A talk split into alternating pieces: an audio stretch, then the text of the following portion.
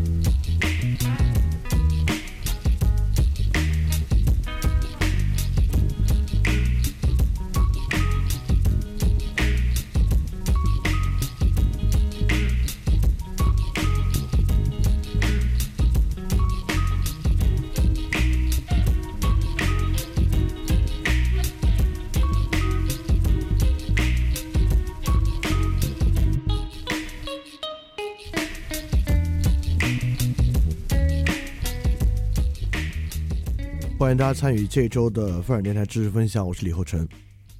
本周我们继续进行这个行为经济学的分享啊，这已经是第五期了，倒数第二期。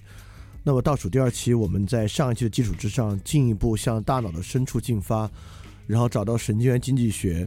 在更高级的脑区里面的证据。那最后一期我们会介绍一些跟社会脑相关的。今天我们还是沿着上期的思路，因为上期是我们把期望效用理论。通过一个简单的在这个猕猴身上的实验，做了第一步的大脑还原。也就是说，我们通过一个实验啊，找到猕猴在外侧顶内沟区和颞中区里面，能够对期望效用进行表征的一一套机制和两个空间。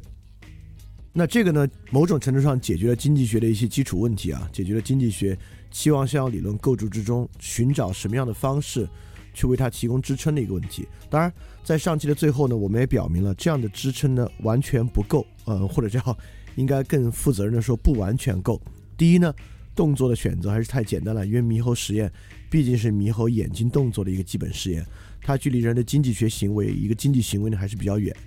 第二呢，就是主观价值在这个视觉上面的一个区域的一个这个冲动啊，或者这么一个神经机制来解决这个问题呢，还是太简单了。看能不能就期望效应理论呢找到更深的一个根据。像我们上次其实提到了，上次我们最后说到，更高级的人做一个与经济相关的决策或者一个非经济决策，与价值，我们现在认为更加高度相关的呢是额叶，就是前面的额叶部分和基底核的部分。那么额叶基底核的部分呢，会是我们今天讲的最主要的两个区域。那这两个区域呢，我们今天也能够就这个机会，对人的大脑有更多的了解。那这个了解，我呃，如果你听的时候能够带着你自己的问题和你的构建，比如说你听的过程啊，不断的去想，人为什么要这样去设计？我们假设有一个人在设计人的大脑啊，我们为什么要像要像这样设计？它满足一个什么样的功能？以及我们进一步想，它完成这样的功能会如何影响我们的决策和性格，等等等等等等的内容。当当然，我们今天在过程中也会就这些问题展开去讲，所以说还是相当有意思的一期。那我们马上开始。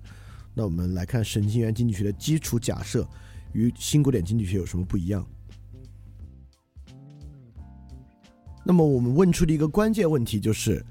教我们构建偏好和价值的时候，我们构建的是依照一个绝对值，还是依照一个参照系？呃，说的最简单一点啊，就是我们说一万块钱会让人快乐吗？当当然很可能会。那么是一万块的绝对值让人快乐，还是一万块在不同的人心目中的不同参照系的对比让人快乐？简单来说，就是对于一个负债一万的人来讲，一万块可能使他很快乐；对于一个可能已经有一亿资产的人来说啊，一万块可能对他来讲就无所谓。当然，这还是一个相当宽泛的，虽然我我认为它也是一个非常好的，但它依然是一个相当宽泛的一个例子。呃，但而且它是一个更接近于金钱的例子。但事实上，我们知道，虽然做经济学的实实验经济学的实验和日常生活之中，很多时候我们对于价值的判断呢是通过钱来做判断的，但事实上，大脑需要处理很多非货币的内容和要素。举个最简单的例子啊，我们在室内看一本书，和我们在室外看一本书，即使你在室室内你开着灯，其实你也明白，与在室外一个阳光明媚的日子相比啊。这个光线的强度的差异是非常非常大的。但如果我们不提示一个人去关注，嗯，哪个亮度怎么样，对于我们来讲呢，它看起来却像是同一本书。我不，我我不是指我们在在意识上认为它是同一本书啊。确实，我们从光线上，仅仅从纸张上来看呢，我们也认为是同一本书。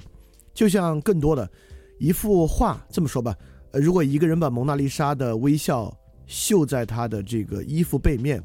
他坐在教室里面，你看这幅这幅画，和他走到外面的阳光之下，你看这幅画。如果我们仅仅从，因为我们知道视觉是靠光构成的，我们从光的角度来分析的话，这两个东西的差异呢，可能能够上万倍，但对于我们的感受来讲呢，却是相当类似的。这里有个非常有趣的例子，就是呃，现在很多手机，智能手机都有那个光线自动调节的机制。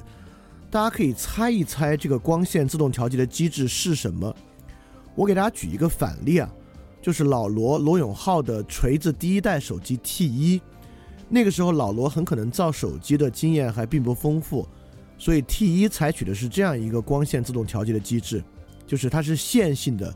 根据手机上面一个感光元件，根据外面的光线来调节，所以对你来讲呢？当外面的光光线发生，比如说我在房间里开了灯，或者说，呃，一片云移走之后，光线变强的时候呢，你能够明显的看到你的手机屏幕的光线的变化，而且这个光线呢是线性变化的，这反而让你很不舒服。按理说你应该挺舒服的，对吧？因为这个手机呢现在正是以外界光线的绝对值在进行调整，而且是实时的调整。这样应该让你眼睛感觉舒服，但你眼睛却难以适应。经常在外面，只要阳光一照，你手机就会变得过于亮了，因为你你你的手机立马就会调得很亮，它就会很亮很亮。但我们知道，其实手机在维持一定亮度之下，我们不需要靠手机屏幕的光线去调整，而是靠我们的自己眼睛去调整，我们就能够慢慢适应外面光线强度之下的手机屏幕，对吧？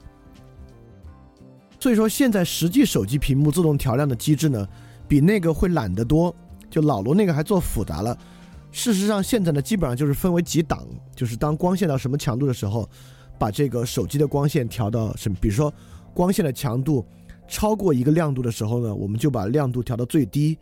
低于一个什么亮度的时候呢，就就调到最高。中间再分几档，就这么来来做。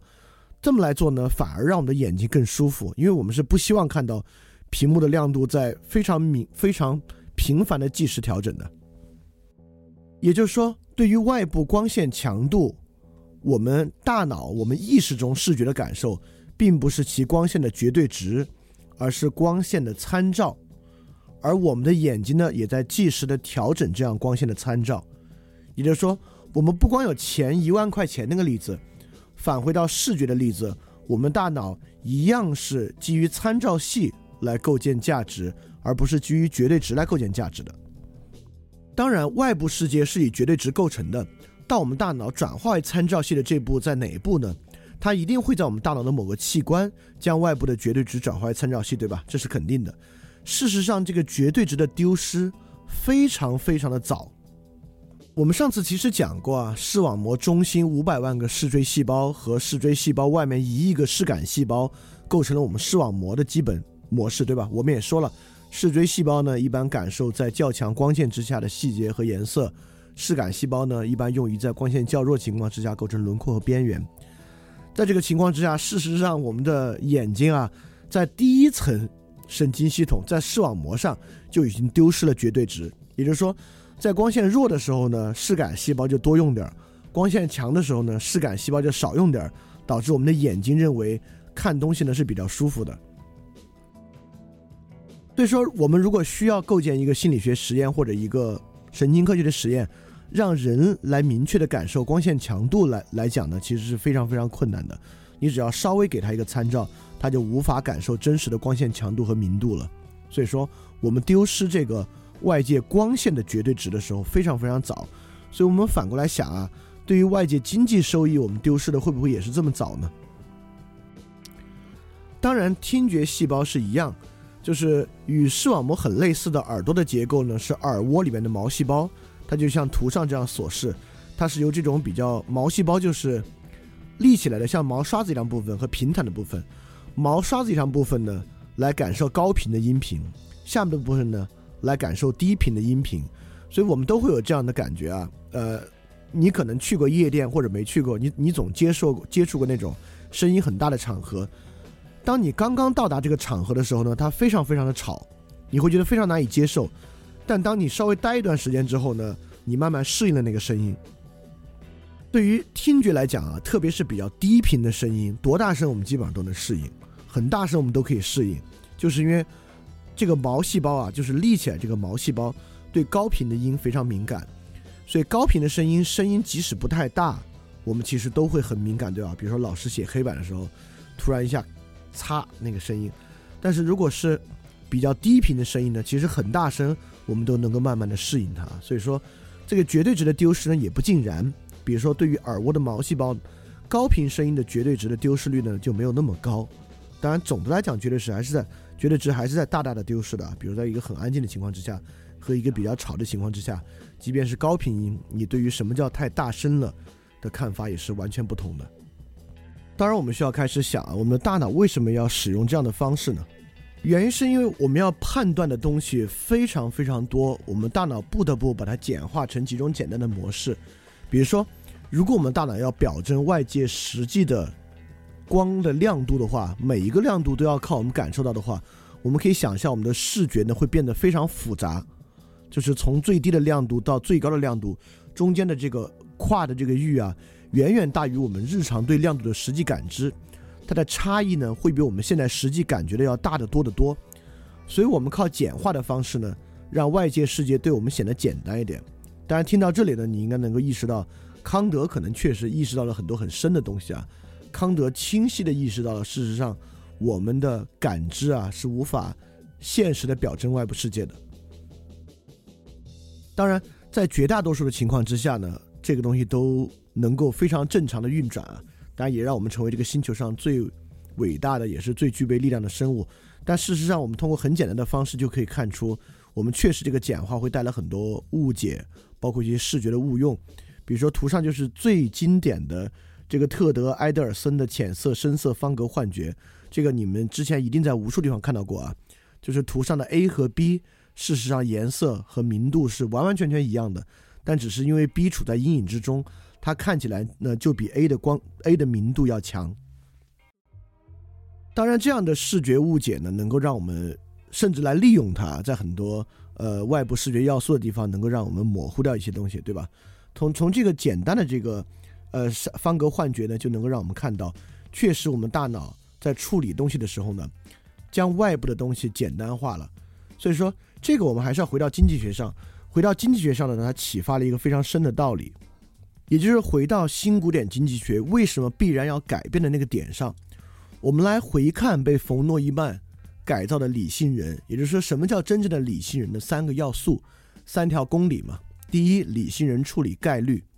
第二，理性人的偏好呢是连续的，这是萨缪尔森的一般化一般化这个偏呃呃偏好假设；第三个呢，理性人的偏好是独立的。当我们现在知道啊，大脑并不接受绝对数值，大脑构建一个参照体系的时候呢，我们就知道这三点啊都非常困难。第一，理性人高估和低估概率呢是必然的，因为我们知道理性人概率是参照，对吧？所以说，当你嗯，比如说今天手气不错啊，打麻将打的手气不错的时候呢，你当然在下一次，我我们当然会发现人越做越大嘛，那个牌他胆子大起来了。觉得今天运气不错，他就愿意去做大的牌，他相信自己呢有更高的概率能够去完成一个比较复杂的一个赢的方法。包括我们对自己期待的东西啊，都会高估啊，这也是实验经济学实验得出的结果。所以说，由于我们构建一个参照系，在这个情况之下呢，我们高估或低估生活中的概率是必然。经常我们我们也会发现啊，就有一类人他生活的比较低沉，就是因为他可能最近接受比较连续的打击，在这个打击之下呢，我们会发现。这样的人，即使是面对生活中最简单的事情，都会高估其风险或者低估其成功的概率。这个只要你朋友比较多，跟他们聊过天，你应该能知道我说的是什么意思，对吧？所以说，对于概率，我们确实，呃，冯诺依曼说的不错，我们在向外去估计概率，以概率来，以概率的方法来判断，以概率的方法来决策。但由于这个参照系的原因呢，我们对概率绝对是一个高估和低估，而不可能真实的表征概率的情况。第二就是偏好的连续性，偏好能不能形成一个单调函数，就这么简单？当然不能，对吧？因为我们知道偏好本身呢，也是非常强烈的受到现在外部环境和你自己过去的一系列的习惯来形成参照的，所以偏好必然因为刺激的频率而产生震荡。也就是说，偏好不可能是一个单调递增函数，一旦外部环境发生变化呢，你就会产生很强烈的震荡。这个太容易举例子了，你一个特别特别爱吃的东西，你会一直爱吃它吗？不会。你可能连续吃了一周之后，它就烦了，因为这个参照原因，你变得不爱吃它了。但可能又过了一个月，你又突然很想吃这个东西啊。这个，这个，我我相信大家一定都有这样的经验啊。也就是说，偏好是不是一直会是连续单调递增的呢？确实不是。第三，偏好会不会是独立的呢？也不会，偏好是强烈的被环境决定的。就像我认识很多平时根本不爱喝王老吉的人，但一定一旦去吃火锅呢，他就他就变得爱喝王老吉，要去点王老吉啊。当然是因为王老吉能够去火等等等等原因，所以说我们会发现偏好与不同的选项之间并不是独立的，经常两到三个选项结合到一起呢，会形成一种新的偏好。所以说，在这个情况之下，新古典经济学需要神经科学进一步的支持，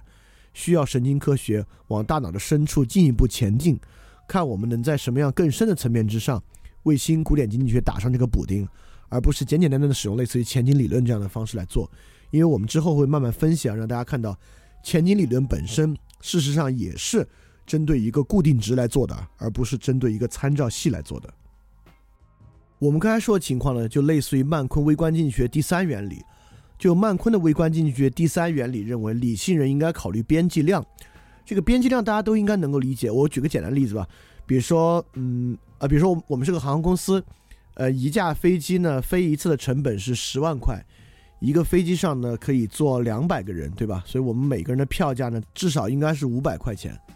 才能够打平，对吧？那这个时候假设飞机快起飞了，现在呃没坐满，坐了一百八十个人，现在来的一个人要要以三百块钱来坐这个飞机，我们应该让他坐吗？我们当然应该让他坐，对吧？就现在在一百八十个人基础之上加一个人啊，你的成本增加微乎其微，然后你的收益虽然不等于均值，小于均值。但对于这个成本呢，你也是赚的，对吧？所以你看，航空公司和酒店在时间临近的时候呢，都会打很多的折扣，就是因为他考虑边际量。因此，在这个情况之下呢，我们认为理性啊，最理性的情况呢，是应该考虑边际的。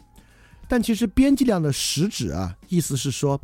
新增的单位就像新增这一个乘客啊，与新增的效益这三百块钱，独立于前面的过程，与之前的是有变化是不一样的。但我们通过这个参照知道啊，我们人是不可能真正感受到外部实际量的变化的，我们只能依照参照来行事。当然，当你理解了一些经济学原理和一些数学原理之后呢，你日常生活中可能能够据此来进行预算，能够感受到那个真正的值。但这不是我们最直觉的方法，对吧？在最直觉的方法之下呢，我们其实丝毫也感受不到未来的边际量的，我们是无法按照边际去思考的。还是我刚才那个例子。呃，我就是这么一个人，我只要出去餐厅吃饭呢，一般点菜都会点多。这个原因很正常嘛，因为我在开始点菜的时候和我在吃饱的时候，大脑是完全两个不同的参照系。在开始点菜的时候呢，我认为我的胃口是能吃得下这么多的，但当我吃饱的时候呢，他确实不想再吃那么多东西了，对吧？所以说这个就是一个非常直观的例子，我相信大家都应该能够体会过这样的例子啊，就是说要让一个真正的人平时以边际的方式去思考是不可能的，就像我们下面写的，人的感受的变化能够用边际性来解释。就比如说我点菜点多这个事儿，你就能够用边际性来解释它。但是呢，我们却不能严格的依照边际性来思考，尤其是那些不能严格量化的事情。事实上，我们是不能按照边际性来思考的。我们的大脑的构成不允许按照边际性来思考，它只能按照某个参照值来思考。当然，这里还是要说一句啊，那是不是曼昆这个话就没有道理？曼昆这个理性人考虑边际量就不对呢？不是这样的，我们还是说过啊，在曼我们之前几期一直在尝试为大家分辨这个，甚至春节那期我们也在继续运用这个观点来分辨这个。当曼昆构建理性人经济学的时候呢，这是一套理论范畴，对吧？一套理论范畴本身有形成一套理论假设和形成一套理论体系的作用，它并不用于。预测实际真实的情况，事实上，实际真实情况就是要让理论范畴证伪的。当在进入实践领域的时候，那个那个理论就是可以被看作是错误的。但恰恰如此，并不代表这个理论没有作用啊！这让我想到我们在之前某一期其实讲过，就是张五常和他的老师在讨论一般均衡的时候，他的老师就会认为，很多经济学家认为一般均衡已经没有用了，因为他在现实生活中被一再证伪嘛。但张五常反对这个，张五常认为。一般均衡是相当有用的，因为它就是一个理论体系，一个理论范畴，在现实生活中就是不可能永远为真的，就不存在在现实生活中永远为真的理论体系，除非你认为我们是可以通过语言构造真理的，这个我们在其他的节目里讲过，这是不可能的。所以理论体系必然可以在现实生活中被证明为假，有假命题的情况存在，但一样。所以曼昆在这里，当这里说理性人的时候，我们为什么要加理性人？因为他说的就不是人。他并没有尝试描述人的真实情况。如果有人这么去描述呢，其实是对这个经济学理论的误用啊。人不是这样的，但人是什么样的，这是我们今天去探讨的话题。所以，我们来看这个参照点是怎么样一步一步深化下去的啊。我们先看卡尼曼的前景理论，这个大家在前面几期应该都听过，我们说过不止一次了。就比如说现在赌桌上，一个已经赢了三百美金的人和一个已经输了三百美金的人，他们的决策方法完全不同，对吧？因为我们我们如果按照纯粹新古典经济学的方法来讲呢，不管你赢多少输多少，针对下一盘赌局，它的概率是一样的，你应该按照一样的方式去决策。但卡尼曼和特维斯基的这个实验发现人不是这样的，因此构造了前景理论，也构造出一个参照点，就是当前行为结果呢会改变这个参照点。那很快就有第二个参照点，就是理查德·泰勒去年得这个诺贝尔经济学奖得主啊，他的禀赋效应。也就是说，我们进一步这个例子，我们还是沿着这个例子往下，在赌博中，一个已经赢了三百美金，总财产呢只有五千美金的人，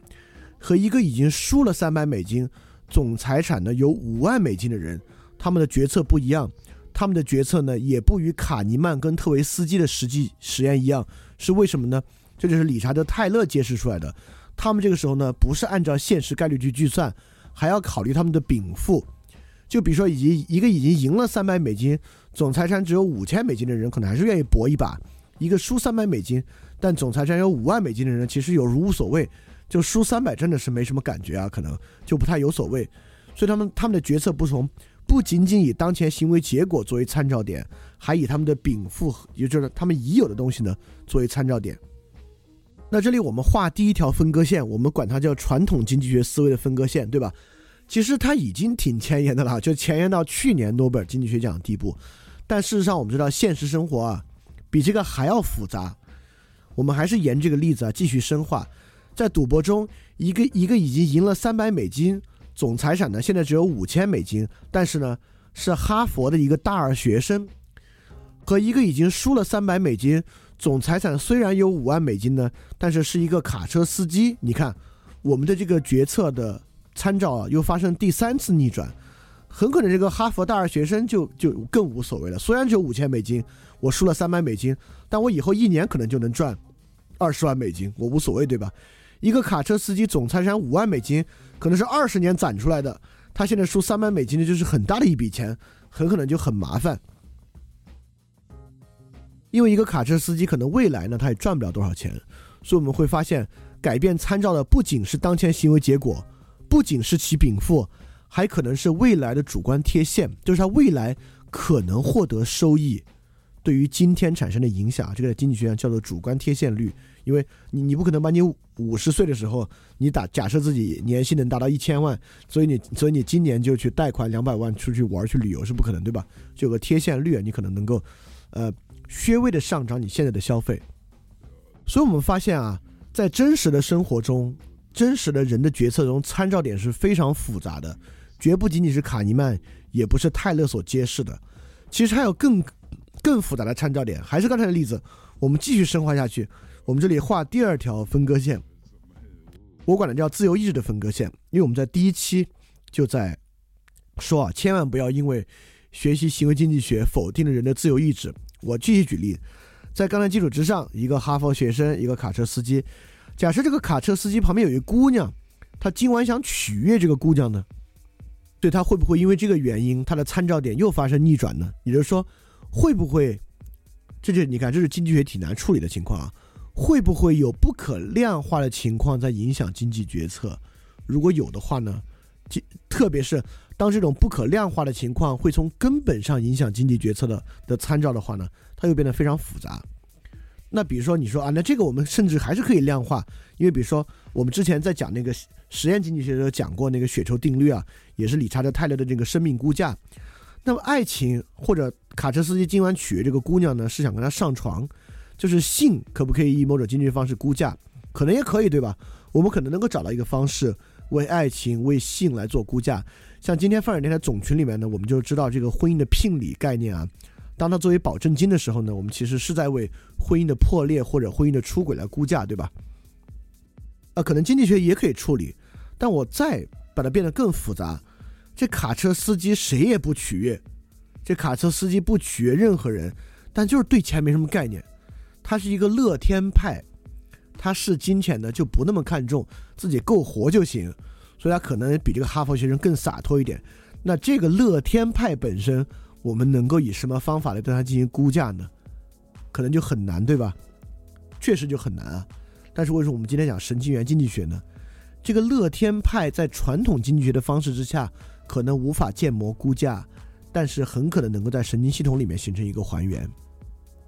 所以说呢，这是神经元经济学能够为经济学打补丁一个很重要的一方面啊。就当我们接受其参照系作为前提假设，我们也发现过去的行为经济学其实也是在用参照系的方式研究问题。卡尼曼提出当前结果的参照，泰勒提出禀赋的参照，我们也想过主观贴现率的参照等等等等的。但是在更复杂的情况之下呢，这个神经元经济学就能够提供更复杂的参照点来供我们完善新古典经济学。那我们就要想了，那参照点是不是一个数量的运算呢？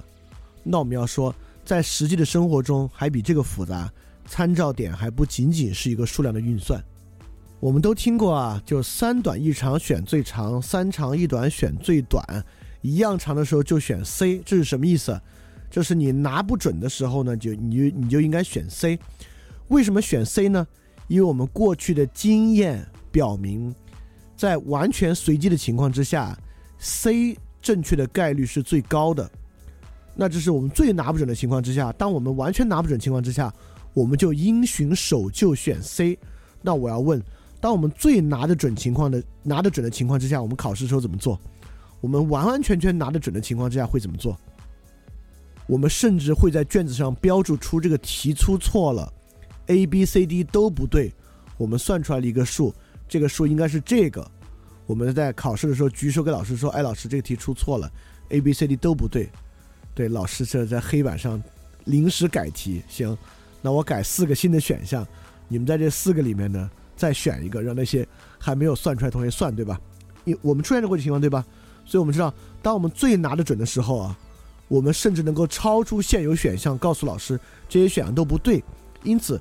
这种参照和行为模式。有一个非常著名的论文，就是我当汪丽丽老师在他的上课的时候，他最愿意援引的一个论文和对行为经济学构建的一个论文，就是海纳在一九八五年的这篇论文《The Origin of Predictable Behavior》，其中提出两条公理，也就是说，凡是可预期的行为必定有其模式，模式就是像刚才的所有参照点一样啊，每一个参照点的提出就是一个模式，比如卡尼曼认为我们对于损失的风对于损失的敏感程度比对于收益的敏感程度大三倍，这就是个模式。第二点，完备理性行为完全没有模式，故不可预测。也就是说，当人拥有完备理性，真正贴近理性人的时候呢，它反而是不可预测的。这个其实是很反直觉的一点。在过去，古典经济学认为啊，完备理性的行为是可以预测的。比如完备理性嘛，它就一定会符合那个数量模式，就会按那个方式去算。它就是可预测的。相反，我们认为 misbehave 是不可预测的。就当人不按照理性行事的时候，他的行为是不可预测的。我们发现真实生活中不是这样的。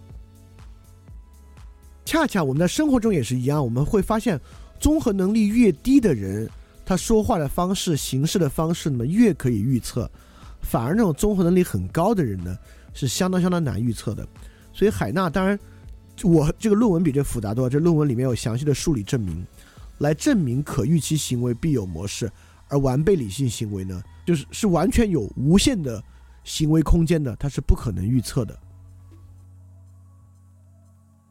那这不是是不是完全颠覆了新古典经济学的基础呢？我们之前介绍过，弗里德曼有一篇著名的论文《The Methodology of Positive Economics》，就是好的经济学是什么样的？弗里德曼认为，好的经济学应该能够通过观察去预测人类的行为。那么新古典经济学又认为，我们预测人类行为的基础呢是基于理性人假设。那海纳直接从底上给你一锅端了。如果是一个理性人呢？他反而就没法预测，得是这种非理性的，你才有办法去预测它。所以这样的一个张力，就这样的一个在传统新古典经济学和海纳模型之下，这个张力恰恰就是神经元经济学工作和运行的空间。那我们就来看看。当然，我们今因为当前我们对于神经科学的了解，其实还处在一个相当初级的阶段。虽然其实我我们已经知道很多很多了。但距离真正揭开人思考、决策的奥秘还太遥远、太遥远了，所以今天我们绝对不可能一步得出答案是海纳说对了，还是弗里德曼或者冯诺依曼说对了，是不可能得出这个结论的。只是说，我们在这个张力空间之内来运行，来进行一些了解，来看看到底我们现在知道了些什么。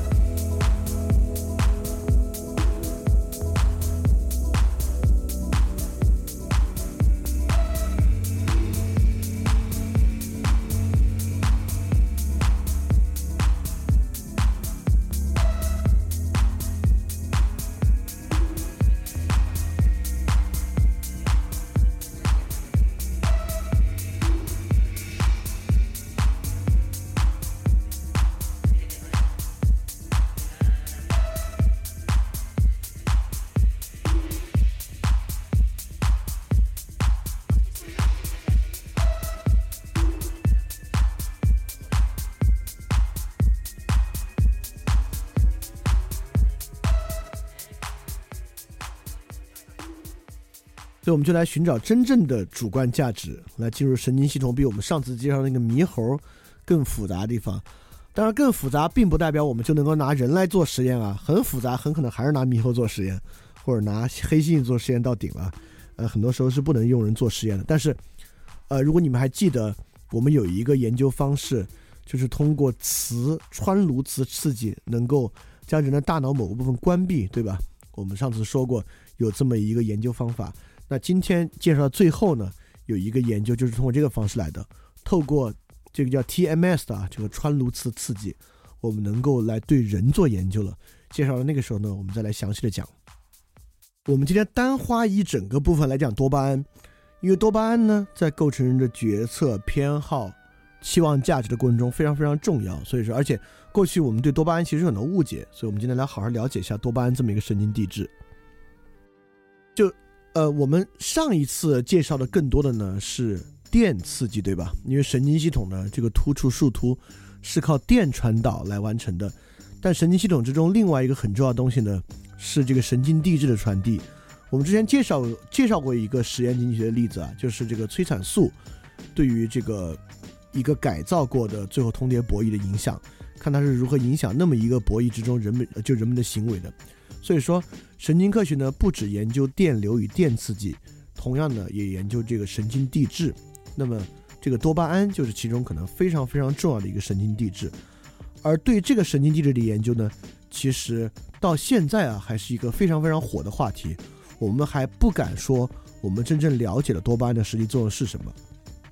多巴胺的功能呢，其实是很近很近的一个诺贝尔奖，是两千年。诺贝尔生理学或医学奖是这个瑞典人 Alvid Carlson 的发现。这个老爷子现在还活着，九十五岁了，还在非常积极的进行。当然已经没肯定没法再做新的科研了，但是很多这个跟科学相关的议题啊，比如他最关注的就是这个，他认为我们不应该氯化水。就现在你们知道，这个污水处理一个非常重要的部分呢是往里面加氯，但是他认为这是不对的，就应该反对这个氯化水。但是这个扯有点远了，就说这么一个老爷子还是非常的，呃，非常的活跃，在这个社会话题的一线。那么他研究的呢，就是多巴胺对于帕金森综合症，因为我们知道帕金森综合症是一个运动神经失调的症状，对吧？就拳王阿里，他这个奥运会点火的时候，左手不停的在甩啊，这是帕金森症的一个典型症状。那么这个症状呢，发现其与多巴胺的重点的关系，所以我们现在用左旋多巴胺是多巴胺前的一个地质来治疗帕金森症，因为帕金森是一个在老年人口中发病率相当高的一个病症啊，所以做出很大的贡献。这个已经革新我们对多巴胺的理解了。我们过去总觉得多巴胺是个跟快感相关的东西，但后来我们才发现，这东西跟形成运动和运动神经调节有很大的关系。那我们过去对多巴胺呢有很多误解，很多时候我们认为多巴胺呢是形成回馈的，对吧？所有回馈呢都包含多巴胺。我们也认为多巴胺呢等于快感，包括现在我们很多时候讲多巴胺啊，比如说讲一些毒品使用的时候，我们还会说。啊，那这个这个毒品呢会刺激人分泌大量多巴胺，因此你会感受到很多的快感。我们认为多巴胺呢很可能是快感，或者在一些毒品之中呢，我们认为多巴胺等于成瘾，或者有时候我们认为多巴，甚至我们会说啊，多巴胺是因为爱情，爱情有两个，一个是荷尔蒙，一个我们会说你是因为分泌多巴胺，所以感受到了这个。这里面可能唯一我觉得还贴点谱的，应该叫成瘾，多巴胺隐形隐形的成瘾，里面特别不贴谱的是快感和爱情。我们之前说过了。就神经系统跟人的行为是不能够这样这样还原的。我们说这块大脑管爱情，这个神经递质管爱情。当然，我们也不能简单还原这块大脑管决策，这个神经递质呢管决策。当我们一会儿说多巴胺的时候，我们会发现，我们完全没有在以这种方式还原多巴胺。所以，即便是神经元经济学，也不能够生硬的将经济学范畴用到一个神经科学范畴里面来，必须找到其结合的点。所以说，多巴胺到底是？起到一个什么作用？我们当然还是依靠这个实验来完成。这个实验呢是用老鼠来做的，一个 mouse，就我们把我们把一个老鼠啊，就关在一个小盒子里面，关在一个陌生的盒子里面。这个陌生的盒子里面呢有两个地方，一个地方有水，一个地方有食物。所以，我们我当然这个是侵入性实验，我们之前讲过啊，用各种方式，我们现在对于老鼠只要能够插电进去的，都能够做到相当精确的控制。我们也知道老鼠的大脑里面哪部分在负责多巴胺的发放，这跟人呢也是相类似的一个部分。所以，我们当发现这个老鼠第一次发现这个陌生空间的水和食物的时候，它的多巴胺神经元呢被很强烈的激活。但当老老鼠啊熟悉这个环境之后呢，熟悉环境之后，它的多巴胺神经元呢就不再被激活了。但是呢，这并不影响老鼠非常快乐的每天在里面吃和喝，也就是说。完成吃和喝的步骤，实际上是不需要、不必然的需要多巴胺的参与的。但我们同时也知道另外一个更残忍的实验，就是我们把这个电极啊插入到这个小鼠，就小白鼠产生多巴胺的神经元部分，然后给这个小白鼠一个按钮，这个小白鼠只要一碰这个按钮呢，我们就对这个多巴胺神经元施以刺激，小白鼠呢就这样活活的把自己摁死那个地方了。我们过去认为啊，杀死这个小白鼠的呢是快感。我们认为啊，我们终于找到快感中枢了，它会一直摁这个电钮呢，靠快感让自己到死为止。但现在我们对这个问题已经完全不是同一个看法了。小鼠呢不是因为快感而死的。什么东西阻止一个小老鼠去吃去喝，而需要不断的摁动那个电钮呢？其实本身呢是这个还原的不是特别好啊。但是我们现在需要这个语言来描述它，本身是一种渴望。但大家千万不要停在这里，我们绝不可以说多巴胺等于渴望。多巴胺呢，在操纵和还原人的渴望，完全不能这么说。只是说，我们最多能够接受一个这样的表述：多巴胺在生物体形成一种叫做渴望的意识中呢，扮演过一个作用。但作用机制呢，现在仍然不知道。我们来看第二个实验，这个实验会更好的通过其更好的设计，让我们进一步发现多巴胺的作用是什么。这是舒尔茨做的一个实验，就舒尔茨这个多巴胺实验啊，非常非常的著名。就这些实验，舒尔茨做了一系列针对多巴胺的实验，改变了我们对多巴胺的看法。而多巴胺在人的大脑里面又如此的有用，如此的重要，因此舒尔茨对于这个神经科学啊，确实做出了很大的贡献。OK，舒尔茨首先发现啊，多巴胺不是一个只有在外界刺激之下才发放的一个神经递质，多巴胺的神经元呢存在一种基线的放电率，就是说，即使在什么都没有的情况之下，它依然会持续放电，每秒三到五个电位。因此，我们甚至认为多巴胺是构成内在时间感的一个要素，就是说我们的内时间意识是靠多巴胺构成的。我们呃，我们确实讲，我们之前知道啊，在很无聊的时候呢，你会度日如年；在目标感相当强的时候啊，比如说你今晚要追求一个人，你跟他吃晚饭，那真是度时如秒，对吧？我们会发现。当然，这个东西我我我我我没我没有找到任何实验依据支撑它，应该有啊，我没去搜，但我只是把它联系起来。我们确实会发现，当多巴胺分泌被抑制低于基线放电率的时候呢，很可能我们会觉得时间变得很长；在多巴胺超过基线放电率放电的时候呢，我们会觉得时间变得很短。在这个情况之下，我们确实很可能能够认为，多巴胺的基线放电率这个规律性的放电与内时间意识相关。我记得确实有一篇这样的论文啊，如果没记错了，应该是零六年的一个论文，就是来来研究多巴胺与内时间意识的。所以说，这种内时间意识呢，很可能就是多巴胺所操纵的。这已经是，你看，已经是我们对多巴胺认识一个很高、很、很往前走了一大步了。但今天我要停下来说一下，所以说，这个东西啊，不是单个对应的，也就是说，多巴胺仅仅对应快感，也不是仅仅对应时间，但是呢。同时，你也不能说多巴胺是多功能的。为什么呢？是因为内时间意识仅仅有多巴胺肯定也是不够的。多巴胺在里面以一种机制存在。我们会发现，大脑这个系统啊，不是一个单一的一一对应的功能系统，或者说能够简单的以某种模式来描述这块管这个，那那块管那个，不是这样。虽然我们后面会介绍的很多研究都是在发现某一部分所具有的功能，但都不能说这部分就一定是做这个或只能做这个。我们会发现其逻辑啊，我们现在能发现的逻辑仅仅是某种统计学上的相应性。这种统计学的相应性至多能够说这块很可能参与了这个。如果我们对它的假定没错的话，它参与了这个。这是避免你听后面的实验啊，觉得大脑就是就是对应性的功能管理，这块管这个功能，那块管那个功能，完全不是。那么多巴胺除了基线放电率呢，我我就来介绍这个实验。这个实验呢，又是用猕猴做的实验，同样呢，也是拿猕猴喝果汁或者喝水的实验。在这个实验应该是喝水，因为猕猴是一个非常容易渴的动物啊，所以它会非常渴望喝水。那么这个实验是这样的，我们把一只很渴的猕猴呢绑在一个凳子上。它的嘴边呢有一个水管，我们先给这个猕猴播放一个声音，在播放这个声音之后呢，这个管子就会会给猕猴喝这个水。我们会发现一个情况，多巴胺系统首先对水敏感，也就是播这个声音播了之后，给它喝水。每次播声音的时候呢，猕猴没什么反应，但每次有水的时候呢，猕猴的多巴胺神经元就猛烈的放电，证明呢它首先对水的刺激敏感。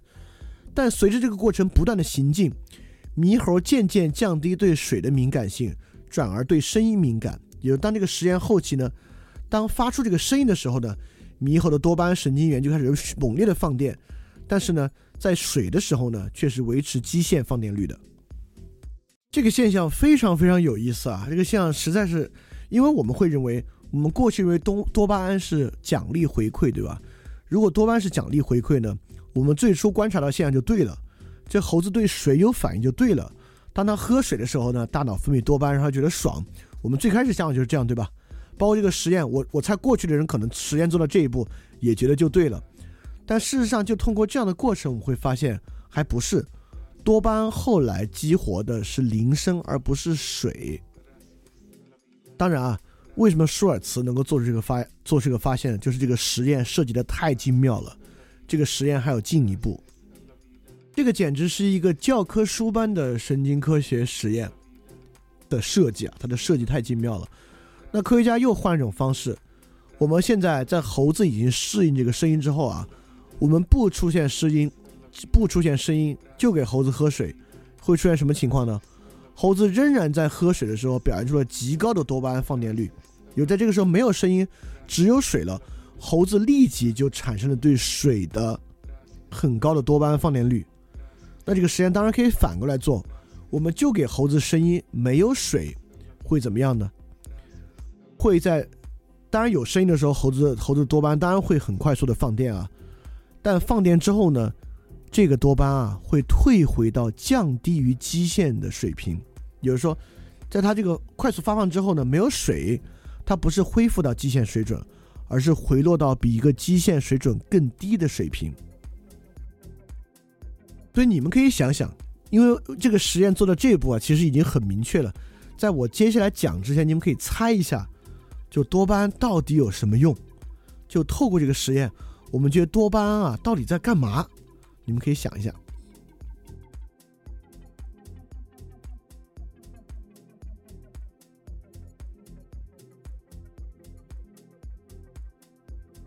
这里说预测呢不对，因为群里有同学说预测啊。这里说预测不对，如果我们要观察到预测应该是什么样的情况啊？事实上是我们上一期的情况，应该有一个准备电位，对吧？如果是预测，我们观察到的是这样的啊：假设我们以每隔半分钟的速度放一个音乐，放一个声音，在声音之后每五秒给猴子喝水，我们应该会发现，如果真的是预测功能的话，我们应当会发现，在长期训练之后，猴子的多巴胺。会分泌在声音播放之前，对吧？当声音将要播放的时候，猴子的脑子里面出现一个多巴胺的预备电位。如果这样做的话呢，我们会发，我们可以去说啊，它的功能是预测。但实际上，多巴胺在这里的功能啊是模式连接。如果我们说的更更大脑的话呢，是强化一个连接模式。意思是说，多巴胺的功能啊是注意力。哎，这里这个这个东西可能说起来这么粗一说没有那么容易理解啊，但我们要去想，我们对什么东西注注意，我们总是注意什么？我们人啊会注意什么？我们会注意带来结果的东西。当我们扫视微信朋友圈的时候啊，我们的眼睛在注意什么？我们在眼睛在注意一些高频出现能够激发我们想象力的词汇，比如说一些偏色情的词汇。比如说，如果你是个特别爱吃的人啊，你可能会注意一些跟吃相关的词汇。那当我们看过这个实验之后呢，我们就会知道，多巴胺分泌的点，并不在你真正观看色情内容的时候，或者是在你真正看一个吃的内容的时候，而恰恰在你发现这种符号的时候会分泌多巴胺。那第二个里面，当没有声音只有水的时候，为什么猴子又分泌多巴胺呢？因为这个时候模式被打破了。过去先有声音再有水的模式被打破了，就像老鼠放进一个陌生环境的时候，这个时候呢，水形成了一个新的刺激，水被当做一个新的可学习的表征被刺激出来了。像老鼠这种动物的意识并不复杂，但它同样具有多巴胺，就说明不管是生物本能性的构成一个外界的模式，老鼠和猫也要学习，对吧？因为猫其实没有那么聪明的。但猫同样要学习捕猎等等的，它依然要学习一个外部模式，依然需要对外部产生刺激。我们知道猫是很敏感的，你平时比如在屋里发出一个声音，猫就会看。比如说狗能够记住自己的名字，这对它来讲呢就是一个刺激。有时候我们会发现，多巴胺在表征这种刺激。当有外界这种符号刺激发生的时候呢，多巴胺就开始发放。特别是第四个实验，就是当有只有声音没有水的时候。多巴胺会回到基线水平以下，就说明在这个时候呢，多巴胺还在表征刺激的消退，它会慢慢慢慢对这个刺激脱敏，也是靠这个东西来形成的。所以说，这不是多巴胺的唯一作用啊，但至少通过这个实验，我们发现多巴胺表征的多巴胺很可能还不还不还不敢说明了，多巴胺很可能会参与到某种强化学习的过程之中，形成一种回馈的符号，当。动物或者人需要对这个东西产生一个敏感的时候呢，它会分泌多巴胺。当我准备这个课程想到这儿的时候啊，我想到了一个挺深的道理。这其实很大程度上解决了对于解决了一个很重要的问题，就是我们对金钱的痴迷。我确实会认为啊，当我们在得到金钱的时候，我们大脑肯定会分泌很多的多巴胺，就是因为金钱对大脑来讲是一个能量和价值最大的符号，因为金钱是一般等价物。这解释了为什么获得金钱，我们对金钱不能叫爽过真正消费，因为。呃，多巴胺不等于快感，不等于爽，但是我们对它的欲求和渴望，比真正的消费可能还要再大。就我我我们为什么这么爱钱，就是因为一定因为这个钱作为回馈的重要符号，在我们获得钱的时候，肯定多巴胺是相当相当旺盛的分泌的。所以说，这个实验某种程度上解释了为什么现在我们拜金主义，爱情就是拜金胜过拜物。按理说，我们拿钱最后还是要靠消费才完成过程，对吧？还是要靠买成吃的、喝的、玩儿才行，但我们确实很多时候体现出一种拜金多过于拜物的特征，这个可能能够用这个多巴胺的实验来进行一个解释。好，那么我们说多巴胺啊，那多巴胺看起来真的很重要。如果这么重要的话呢，在经济学和经济决策之中呢，当然会扮演一个相当重要的位置。那我们要来看，就多巴胺到底在什么地方、哪里在分泌多巴胺？当然，大脑有不止一个位置在分泌多巴胺，甚至在大脑之外，我们的身体的神经系统某些地方呢也会分泌多巴胺。但确实呢，有分泌多巴胺最集中的部分，最集中的部分呢都在中脑，就是如图所示啊，我们大脑最中央的这个位置，这里面的一些部分呢，在主要用于分泌多巴胺。分泌多巴胺的这个地方呢，就叫做纹状体。纹状体本身呢是一系列的组织构成的，构成纹状体的呢主要有类似于像尾状核啊、壳、伏隔核、丘脑下核和黑质这样的部分呢在构成纹状体。特别是纹状体里面伏隔核，就大脑里面有一块像这个呵呵，我说它像猪肝一样，像猪肝一样这个东西的前部分呢就是伏隔核，这部分呢会分泌很多的多巴胺。那没事儿，你今天肯定记不住这么多的这个神经科学的解剖结构和名词啊。Anyway，但我们至少可以从大的构成上去把握它。也就是说，我们对大脑的进化和发展啊，有一个假说，叫做大脑的三重假说、三重脑假说。那么三重脑假说是一个这样的假说啊，就是人脑是遵循一个这样的进化过程，我们脑的最核心部分。包括脑干，我们知道脑干是跟生存相关的，一旦破坏脑干就死。小脑是与维持基本动、基本运动协调相关的，还有基底核，就这个 basal ganglia，我们之前说的这个基底核这三部分构成的，是最原始的脑，叫爬行动物脑。再往上呢是古哺乳动物脑，就这个边缘系统 limbic system。这个 limbic system 就是刚才这个解剖图里面啊，我不是说有一部分长得像猪肝一样吗？长得像猪肝一样这部分有没有发现它的外面有一个一条轴线一样的，就是跟它连到一起的部分，这部分呢就被称为边缘系统。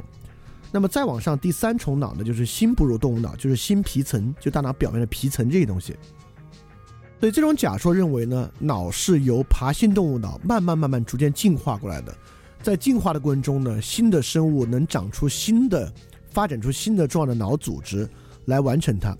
那么，当然，这个这个假说是很有道理的啊，确实在解剖结构上和这个我们对神经机制的研究上说明很多问题。那么刚才所说的这个主要用于分泌多巴胺的解剖结构的这个纹状体，它在哪个地方呢？它就是基底核的一个重要组成部分，就这个 basal ganglia，说明它是一个相当古老的组织。也就是说，爬行动物也有基底核，也分泌多巴胺，我们也一样。那多巴胺本质上呢，其实是一个相当相当基础的一个组织，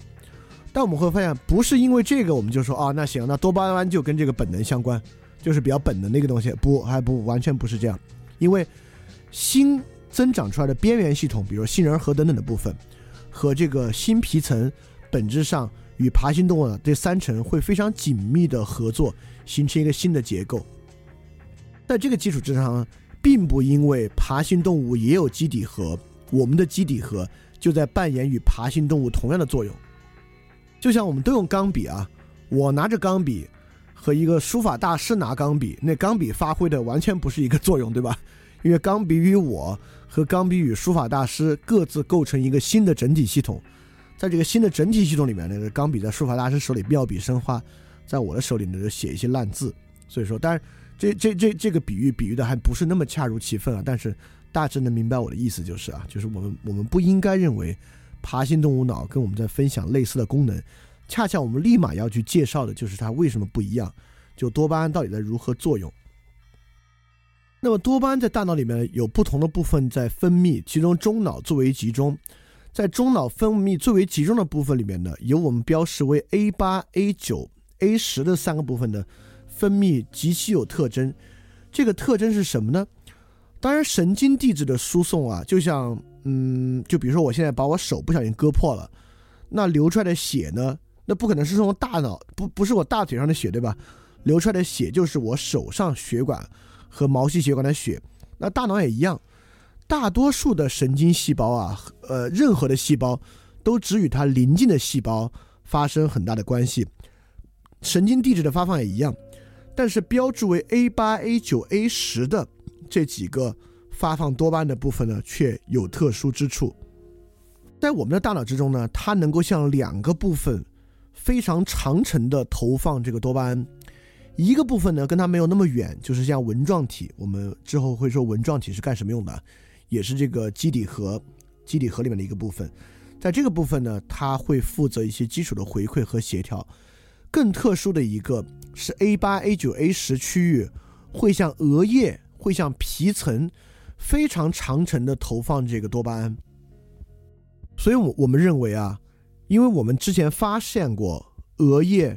与这个人做决策之中非常重要的作用，因此我们会认为 A 八、A 九、A 十纹状体、额叶它们构成的系统对于研究人的决策、研究经济学等等的可能有非常非常重要的作用。那么多巴胺电位还有一个特点，因为它不是有基线发放吗？在基线发放情况之下呢，多巴胺电位的耗时是很长的，多巴胺电位。发放之后呢，有一个延时的部分，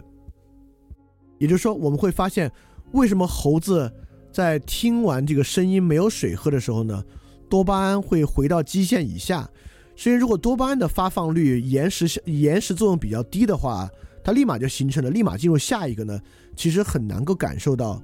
这个到底的刺激有没有来，到底最后那个真正的刺激有没有来，对吧？所以多巴胺本身耗时很长的。但在大脑里面，如果有一个动作电位耗时比较长呢，就很很很明显嘛。当它的步长比较长的时候呢，它的峰值可能就会比较低，所以多巴胺的最高放电率呢比较低。所以说，我们可以把这个多巴胺这个部分啊，就中间这个 A 八、A 九、A 十部分，当做一个低信息量，但跟大脑全脑部分持续通信的一个中枢。如果我们用信息论的角度来看大脑问题啊，那大脑不过不外乎是一个信息系统嘛。那这个 A 八、A 九、A 十呢，扮演了一个，它储存的信息量不大，很可能用我们之前的比喻啊，它储存的信息就是一个注意力的信息，就是嘿，看来了，有东西了，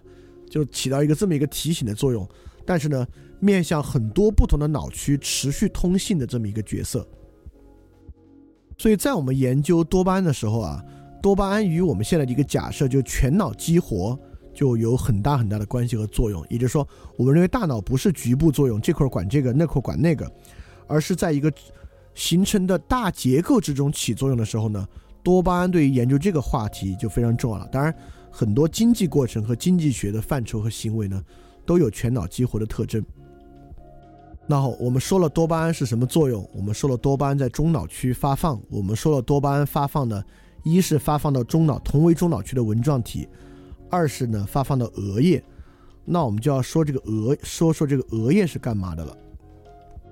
额叶对于人是一个比较特殊的器官啊，就在在我因为我们上次不是说过吗？如果说这个皮质组织啊，我们把它分成额叶、颞叶、顶叶和枕叶这四部分。这四部分呢，在人的大脑中，额叶的部分是最大的一部分，而在某些动物的脑里面呢，几乎不存在额叶。比如这里举了四个例子，就是猫。狗一种猴子和人的额叶，我们会发现猫的额叶是非常非常小的，狗呢比猫大不了多少，到灵长目猴子呢稍微大一点，而人的额叶呢确实现在应该是在所有动物里面最大的额叶，就占比最大的一个额叶。所以这么看起来，额叶和智慧和高级脑的功能呢，确实有非常非常大的关系。我们知道，大脑皮质啊耗能是很多的。为什么我们知道人在进化过程中进化出一个非常奇怪的东西？就我们的脑袋很大，为什么导致我们脑袋这么大？额叶大，我们的额头大，额叶大，确实是一个非常重要的一个部分。那么导致脑袋很大呢？有两个重要的情况。第一个呢是人类都是早产儿，所以说由于我们脑袋太大了，如果我们不早产的话呢，我们就无法就是成功从我们母亲的盆腔之中被生出来。这是为什么？其他动物生下来之后呢，比如小猫小狗舔一会儿呢就可以自己跑了，人生下来呢？估计在两三岁之前都丧失自己活动的能力。那第二个呢，就是人每天的基础代谢率啊，比其他动物高得多，多出来的部分很多是都在大脑。我们知道大脑占人体总的重量啊百分之四到百分之五，但整体耗能呢百分之二十到百分之三十五。但依据不同人，爱动脑子的人耗能高一点啊，不同耗能是不一样的。就这么小的重量耗这么多能。又因为额叶这么大，皮质耗能这么高，其实很多能量耗在这个额叶上了。所以总的来说，为什么人是一个需要每天不停的吃饭，它基础代谢率这么高，又早产，所有这些东西就是为了让我们长出一个很大的额叶。这个额叶当然是我们非常重要的一个神经系统的器官吧。那么这里就有两种解释：我们有这么大的额叶。到底是哺乳动物都有这个额叶，只是我们这个额叶大了，还是说我们长出了其他哺乳动物完全没有的额叶？这个问题很重要。为什么这么重要呢？是因为我们现在还不能够完完全全自如的研究人，对吧？我们研究呢都是研究小白鼠、研究猴子、研究黑猩猩，某些实验伦理都没法做啊。如果我们的额叶，是其他动物的额叶长大的，那行，我们可能研究猴、研究老鼠就行了。如果我们的额叶是在其他动物没有的额叶上长出一些新的额叶，那我们研究其他动物的成果就非常非常有限了。就比如说，我们一会儿会介绍一个额叶，也是很重要的一块额叶，特别在经济判断之中，就这个。当然，我认为它的什么判断都很重要，因为人不可能单位经济判断长出一块功能来。就这个眶额皮质，就是我们的眼眶上面一点点这个部分，这个眶额皮质呢，很可能就与其他动物完全不同。所以我们在我们去了解眶额皮质的功能啊，比如在这个人的决策和判断的功能的时候呢，很多时候就真的只能拿人来做实验，这就必须需要有川颅磁川颅磁刺激之后呢，才能够做类似的实验。那么额叶是当然，额叶作为这个大脑里面的一部分啊，它也要跟其他的大脑部分。去连接，所以当我们认为这个中脑啊、额叶之中呢可能会形成一个回路的时候呢，我们必须看额叶是怎么参与其他大脑部分的。因为如果我们要真的了解这个人的决策过程呢，必须看他是怎么做的，对吧？还好，额叶主要有两路神经输出，一路呢是额叶内部，额叶内部形成了一个复杂的系统，彼此之间有非常多的交换，这是导致现在额叶如此难以研究，我们还没有得出。太多太多成果的原因。第二呢，额叶就输出到这个基底核。这地方要说一下，我们会看有时候翻译呢叫基底核，有时候翻译呢叫基底神经节。按照英文这个 basal ganglia，这个 ganglia 呢就是神经节。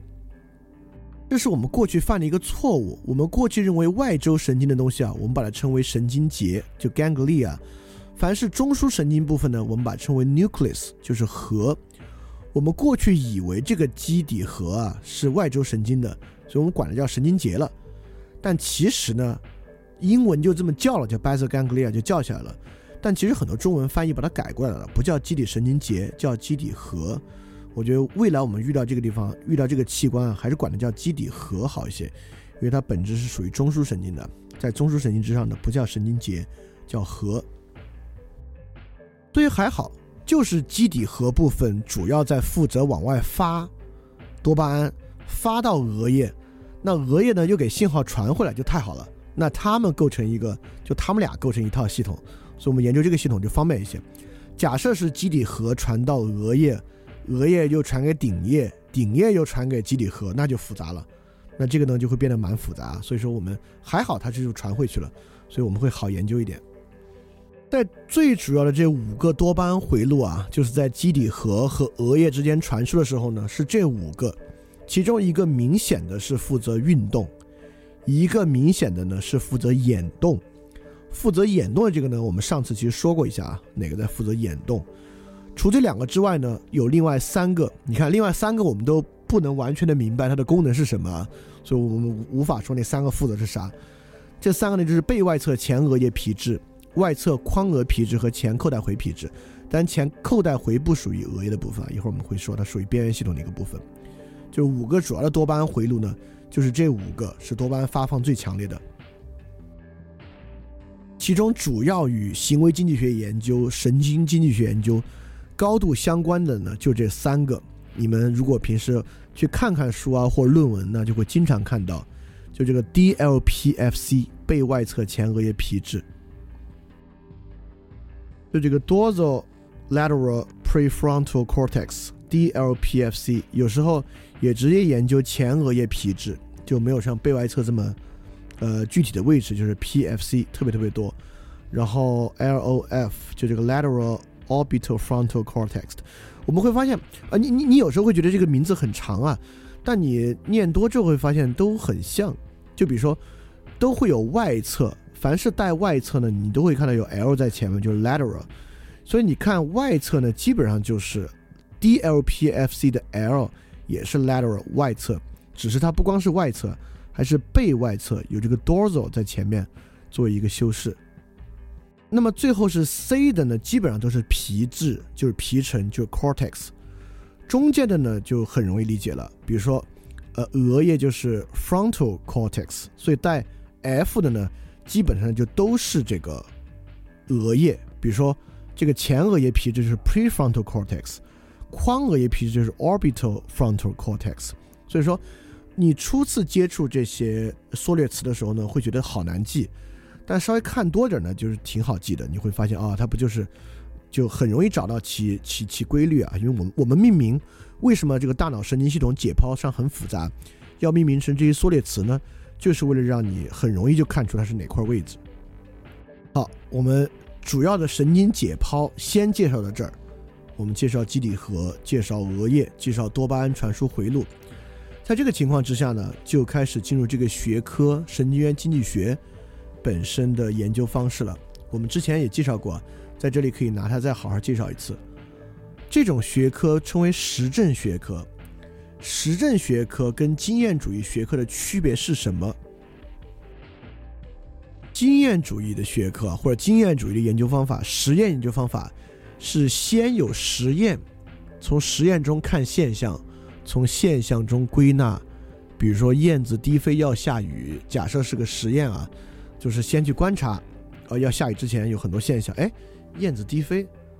那我们一看还真是啊，每次下雨前燕子都低飞，那就燕子低飞要下雨。呃，当然，他的问题是休谟说的啊，凡是归纳逻辑呢都有问题。那什么是实证学科呢？实证学科是逻辑构建在前，实验在后。也就是说，我们先用逻辑的方法构建出一整套逻辑来，我们再做实验，看这个逻辑跑不跑得通。一旦跑通了呢，它就很有。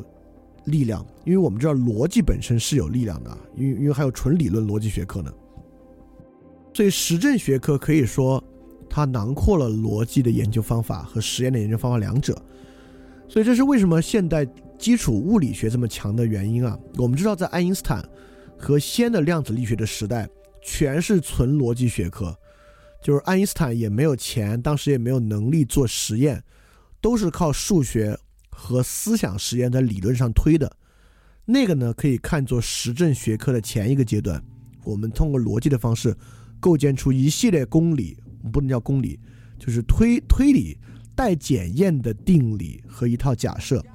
为什么我们最近非要搞什么引力波之类的呢？就是我们用实验去验证，包括强子对撞机啊，去验证爱因斯坦和前量子理论研究阶段，我们通过。理理性的逻辑构建出来的这套带推带证明的定理和假设。那么反过来到这个神经元经济学也一样，刚才我们说了这一系列，都是为我们做实验能够做准备的。那如果我们要在新古典经济学之上找到一个基于多巴胺的人如何做决策的一个东西呢？我们依然要走一个逻辑构建的过程，就是我们需要去建一个模。我们认为人是这样的，我们再做实验去看人是不是这样的。第一个就是我们构建的模式啊，其实就是学习模式，人是如何学习的。最基础模式呢是巴甫洛夫的模式。巴甫洛夫，我们知道巴甫洛夫的狗就是你摇铃就给狗吃东西，一一摇铃铛呢狗就流口水，这是最开始的模式。在这个模式呢，我们认为。一摇铃铛，狗流口水。为什么流口水？狗在构建它下一轮的，就是可能会吃东西的这个结果。这个吃东西的结果呢，就等于狗上一次你给它吃东西了，再加上当前这一次和上一次的一个之差，乘以一个学习参数。这很容易理解吧？一个这个公式本身也相当不复杂。就下一轮的预期收益等于上一轮的预期收益。加上当前这一轮和上一轮之差的一个调整值嘛，乘以一个参数。所以这个东西如果要从这个狗的一生来算呢，我们知道它是一个积分的过程，对吧？因为每一次的都不断的会用到以前所有次的结果会算到里面，它其实就是一个积分的过程。OK，这就是一个基础了。我们以这个顺序来做一个积分。那之后有两个重要的科学家啊，对巴甫洛夫的模式呢做过改动。这两个改动呢，我们就不细说了，但把两个改动的逻辑说出来，因为改动完了之后就是今天这个假设。第一个改动呢，是在巴甫洛夫基础模式里面，这个 A 收益本身是一个客观收益。我们之前也说了，这个生物体啊，它不感受客观收益，它感受一个主观价值。所以说，第一个改动呢，就是将这个基础的学习模式里面的所有客观价值全部改变为主观价值。第二个更重要，如果你还记得我们之前举的一个例子啊，就是哈佛学生跟卡车司机，为什么哈佛学生跟卡车司机对于对于这个钱的感知不一样？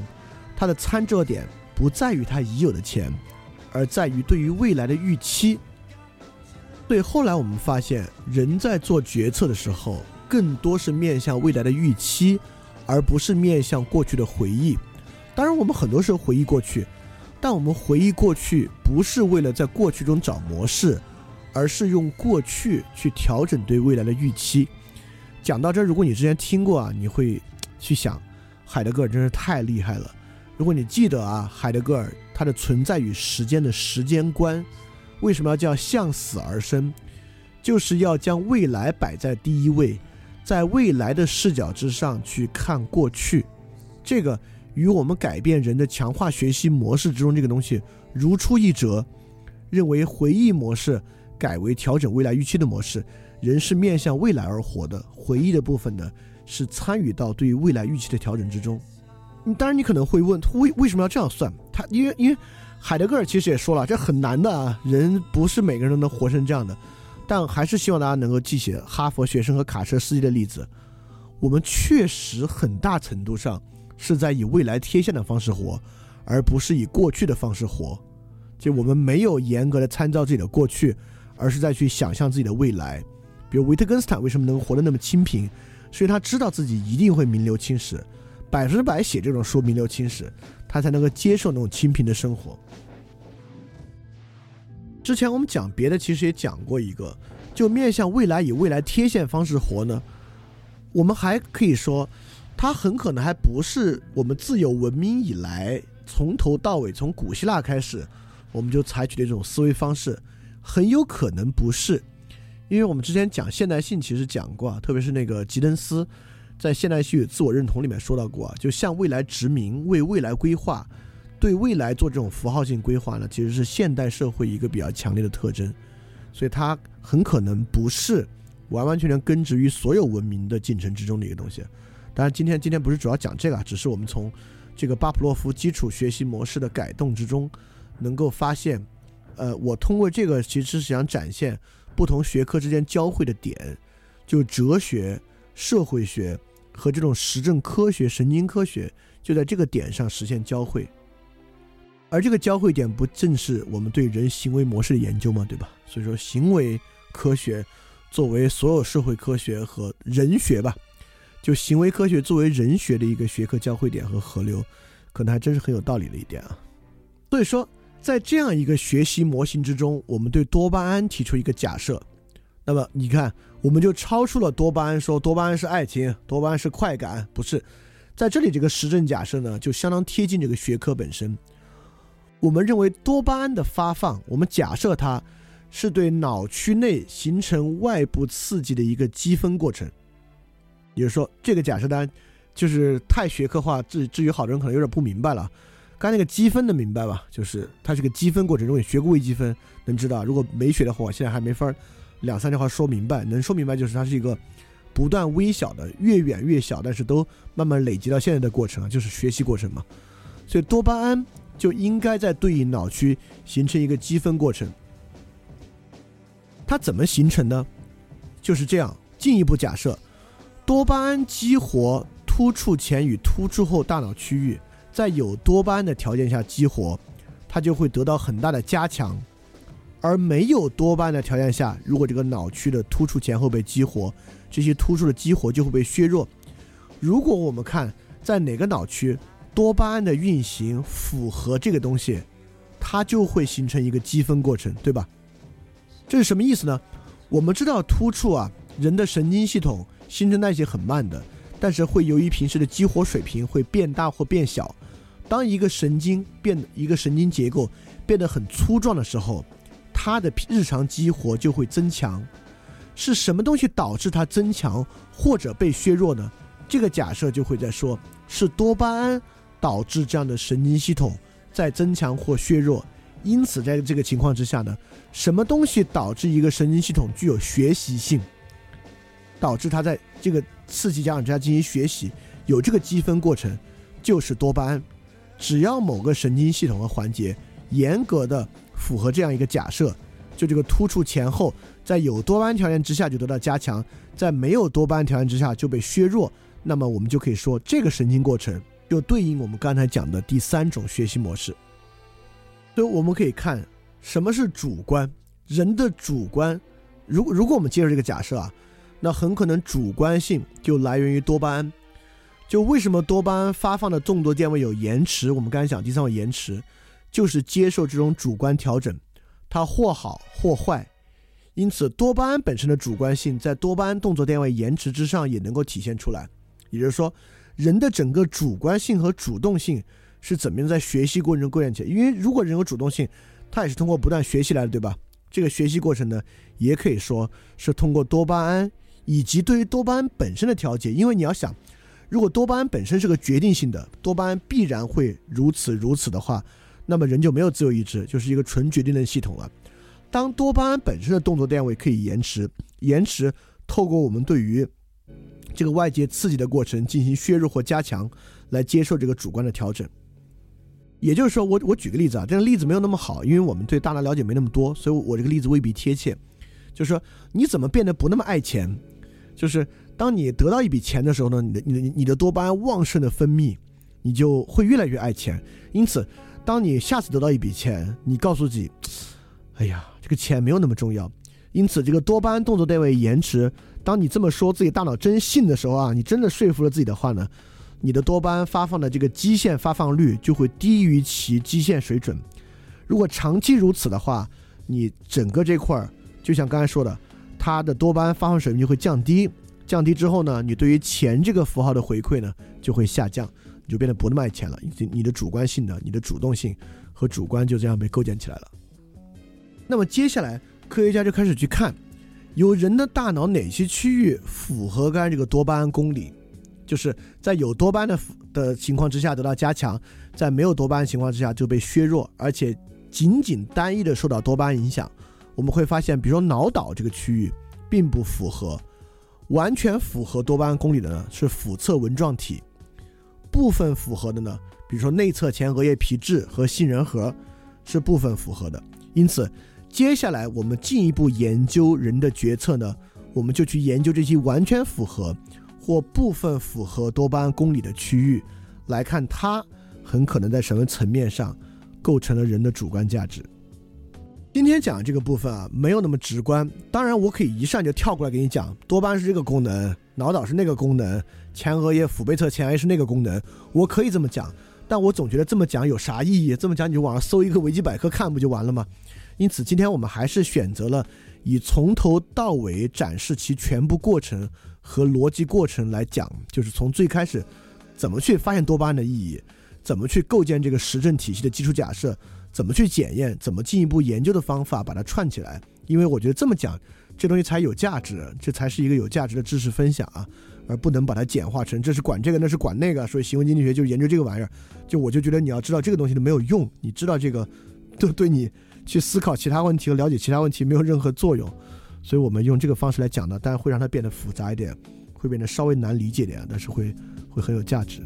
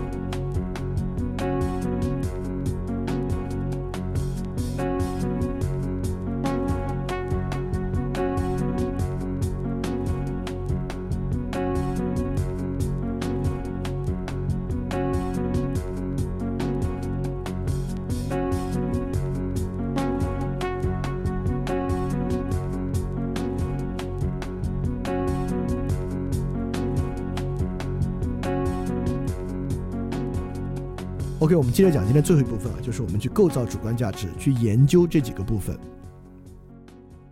所以我们重点研究的呢，就是腹侧纹状体、内侧前额叶或者腹内侧前额叶以及杏仁核等等的部分。但研究的时候有一个非常重要的区分，有一个非常重要的区别。这个区别导致我们研究猴子啊，不光是因为额叶，我们比如框，比如框皮额叶。就是猴子没有跟我们很很不一样的部分，导致没有意义。另外一个呢，就是语言。我们知道，即便是大猩猩和猴子啊，他们的语言也是信号语言。我们的语言呢，是一套符号语言。这套符号语言导致猩猩的一句话、猩猩的一个动作、猩猩的一个价值，在大脑里面能够找到单一链条的还原，就是一个猴子受到的刺激，分泌多巴胺。到某个对应的额叶区域，反映到基底核的某个区域，产生某个特定的动作，在猩猩和老鼠的脑子里面，能够找到一个完整的链条，这个链条呢，形成一个行为的还原。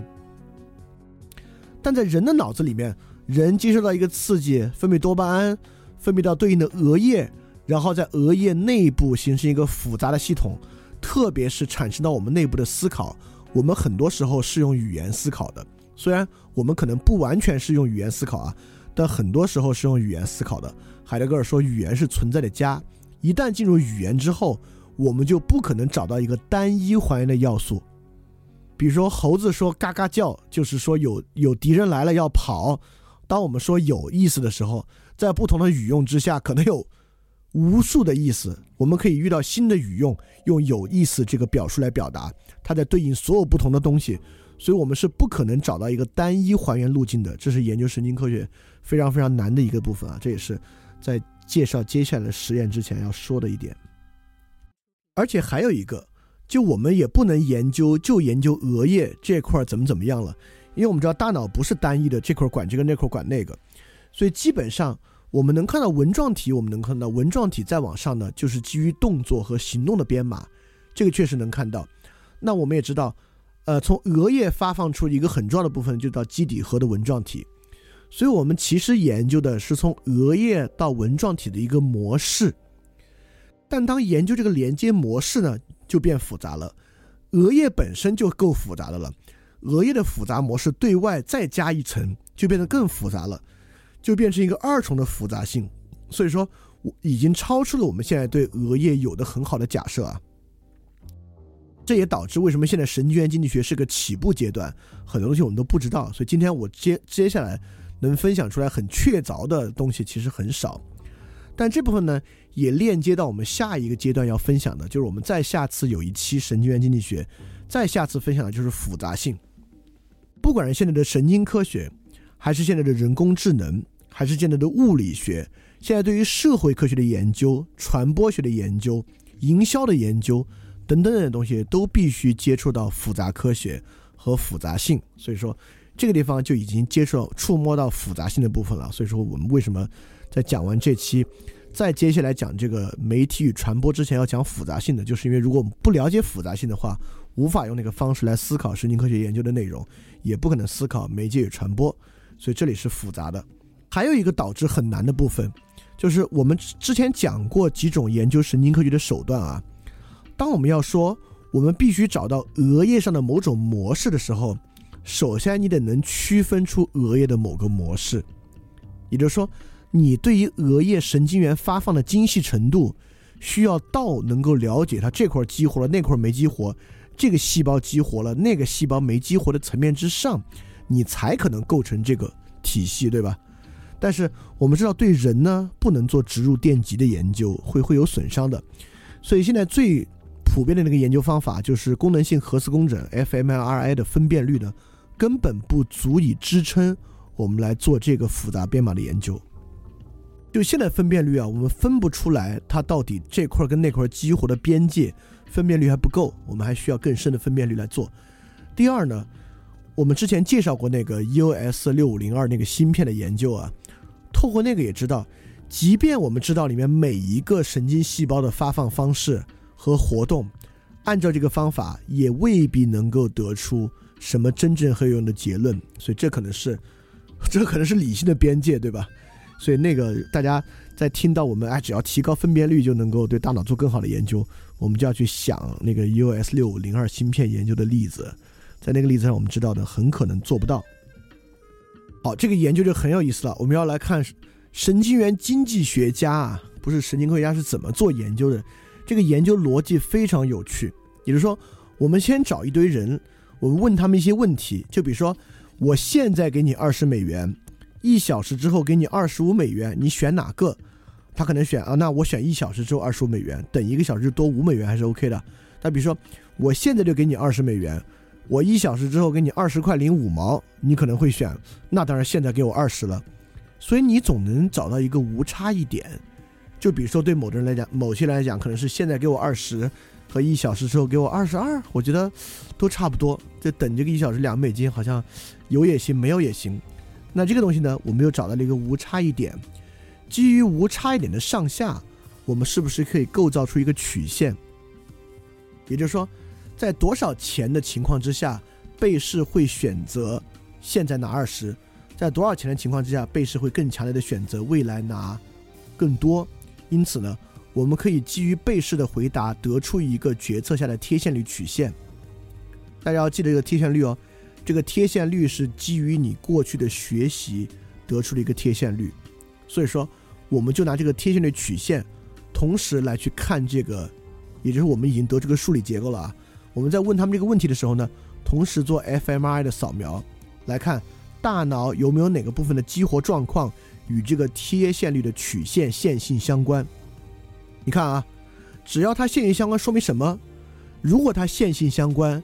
说明因为这些部分是受多巴胺刺激的，说明在问到这个问题的时候，在不同选择情况之下，多巴胺的发放率与这个曲线线性相关。因此，符合之前那个多巴胺假设，那个多巴胺假设呢，又是从期望效用理论里面推出来的，因此它某种程度上补充了期望效应理论，是这么一个逻辑。好，在做这个，在做这个发现呢，哎，我们确实发现有两个部分跟它线性相关。当然，no surprise，就是刚才那两个，一个是内侧前额叶皮质，一个是腹侧纹状体的这个神经活跃程度呢。与这个贴现率曲线线性相关，因此很可能我们在进行这种计划的时候呢，在使用这样的脑区。在这里我必须说一句啊，刚才那个做一个实证科学啊，刚才那个多巴胺的假设是一个非常非常好的假设。做一个实证科学，现在这个假设不是。我们我们做一个实验，这个实验外部有个贴现率曲线，找大脑内部哪个部分反映这个曲线，更贴近燕子低飞要下雨的一个经验学科。所以说我们会发现，由于各种研究的问题，很多神经科学的细节研究，在细节基础之上，并没有构建出特别棒的假设。也就是说，它的假设本身不具备逻辑性。不具备理论的那个逻辑性，也就是说，它其实就是假设，我们假设人是在一个脑内的贴现率曲线的基础之下指导他的选择，那么呢，我们就来看脑内哪块呢跟这个曲线一样被激活，这个东西太就是现象对现象，从现象到现象，凡是一个从现象到现象的理论构建呢，本身太经验性了，没有那么好。像刚刚那个多巴胺那个呢，就不是一个纯现象的，比如说那个突触前后激活强化与非强化部分的，是逻辑性的，是一个更好的实证构建。但现在绝大部分的神经科学研究，都不是一个最好的实证研究，本身都太经验主义了。这就为什么得出的很多结论都没有那么有效啊，都大家都比较模棱两可的原因。那同样的逻辑，我们可以在这个眶额皮质中找到。我们刚才也讲过，这是前额叶皮质一个非常重要的。就是图中绿色点亮的部分，就是你的眶额皮质，在你眼眶后面一点点的部分，就这块的前额叶皮质非常重要。这个部分科学家找到了猴子眶额皮质中的一个单一表征，就是在这里面，什么叫单一表征？就假设我们给猴子两个选择，左边一个水管，右边一个水管，左边水管是橙汁，右边水管是水啊，随便什么东西，会发现左边这个水管激活，呈现出在眶额皮质。呈现出一个和右边完全不同、独立出来的部分，也就是说，这块呈现出我们在假设很可能我们在眶额皮质对外界的可选项做一一的表征。这里要的是什么呢？这就是要的冯诺依曼的偏好独立，对吧？选项之间的偏好互不影响。如果这个是真的啊，猴子确实在眶额皮质。A 表征不受选项 B、C、D 的任何影响，那我们确实找到了偏好独立存在的证据。当然，我们说过啊，人的眶额皮质与猴子不一样。我认为这个不一样的根本原因在于猴子是一个信号思维动物，而我们是一个符号思维动物，这是最不一样的一点。这会导致对猴子做这个研究呢，在人身上其实没有什么用。但在人身上，我们也有研究。我们怎么研究呢？之前说过，很多时候我们可以做病理研究。就眶额皮质损伤的人，他会呈现出什么样？那我们发现，眶额皮质损伤的人呢，是严格的风险中性。也就是说，他在参加这个任何一个博弈实验啊，或者这个货币彩票类实验的时候，他几乎只受期望价值的影响，就是一个完美的打引号的完美啊，一个完美的理性人。那你会觉得哇，这多好，这完美的理性人不对。这是这这是这是一个非常著名的这个神经科学家，就最近发他的新书呢，这个战路文化，就安东尼奥达马西奥做出的研究啊，就眶眶额皮质损伤的影响，会发现这种人啊，在做这种实验的时候啊，还能做出决策，在日常生活中有点做不出决策，就是因为日常生活的很多决定不是仅仅能够受期望价值影响的，我们会发现。眶额皮质还有另外一个很重要的作用，这也是个假说啊，也是就通过一些简单的实验推论出来的。呃，推论出这个假说的人呢是罗宾·邓巴。说邓巴呢，就必须说一个东西，有一个很火的概念叫邓巴数。邓巴数呢，就是人类形成扁平化非科层结构的人数上限是八十到一百五十个人。我为什么要说邓巴数呢？跟邓巴对于眶额皮质的这个结论啊，有很大的关系，大家可以听一听，延伸的想一想，非常有关系。在《人类的演化》这本书里面，罗宾·邓巴说，心智活动的意向性度数越高，需要的神经元越多，能做到高度心智活动的人，往往在额前皮层有更大的眶额区。也就是说，意向性的度数越高，这个人的眶额皮层越大。当然，意思说的是它的相关性了。什么叫意向性度数高？我们之前说过一个凯恩斯选美理论，凯恩斯选美那个问题，就是我们在说行为经济学第一期应该就讲了凯恩斯选美问题，也就是说，我们还记不记得我们在群里做过实验，就是大家猜啊，大家平均数的三分之二，大家各猜一个数，猜平均数的三分之二是多少？你第第一度猜呢猜三十三对吧？第二度猜呢猜二十二、十五，越来越往下，你能每往下想一层，说明你的意向性度数越高，也就是说。宽额皮脂越厚，跟那个猴子是不是很像？你能够把一个东西当做单一客体，想象它与其他东西发生交互的可能性越高。你想出一三十三，把三十三摆在那儿，再想出一三十三情况往下的，再往下往下，你的眶额皮质可能对于短期强化学习的价值编码特别重要。只有这样的人才能够实质性的想象。跟真实的人展开博弈，把其他人带入进来进行运算的过程，